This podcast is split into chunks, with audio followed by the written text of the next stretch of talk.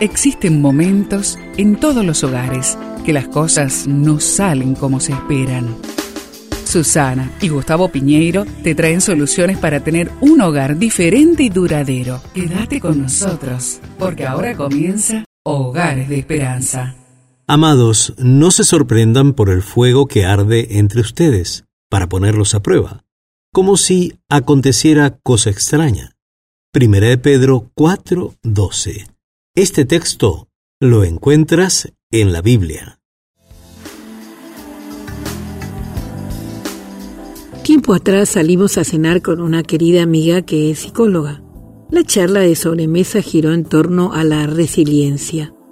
Este término, aunque tiene su origen en la arquitectura, fue adoptado por la psicología.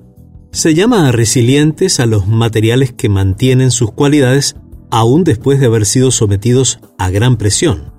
Esos materiales se emplean en las construcciones antisísmicas. En psicología se aplica a la capacidad de superación personal aún en medio de la crisis.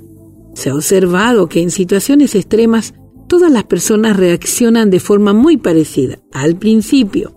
Pero después del impacto inicial, algunas se van fortaleciendo mientras que otras se van debilitando.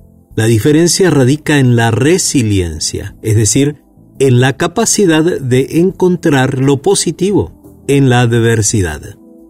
La resiliencia, espiritualmente hablando, es una fe activa.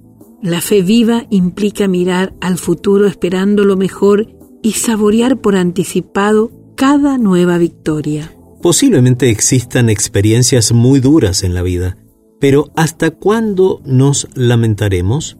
Es normal sentir congoja ante las pérdidas, pero debemos concebir la idea de que el dolor debe menguar y debe nacer un nuevo tiempo en nuestra vida. Siete veces cae el justo y se vuelve a levantar, así lo dice Proverbios 24, 16. Un consejo para compartir en familia es que trate de conseguir banditas elásticas para visualizar el concepto de resiliencia. Pidamos ayuda al Señor a través de la oración.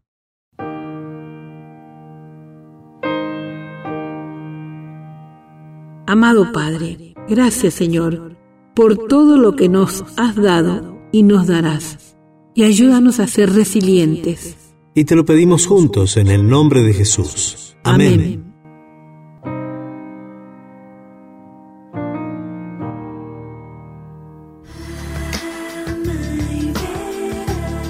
Esperamos que el tema de hoy, junto a Susana y Gustavo Piñeiro, haya traído la esperanza a tu vida. Si deseas ampliar este tema, seguí al Dr. Gustavo Piñeiro en Facebook y Twitter.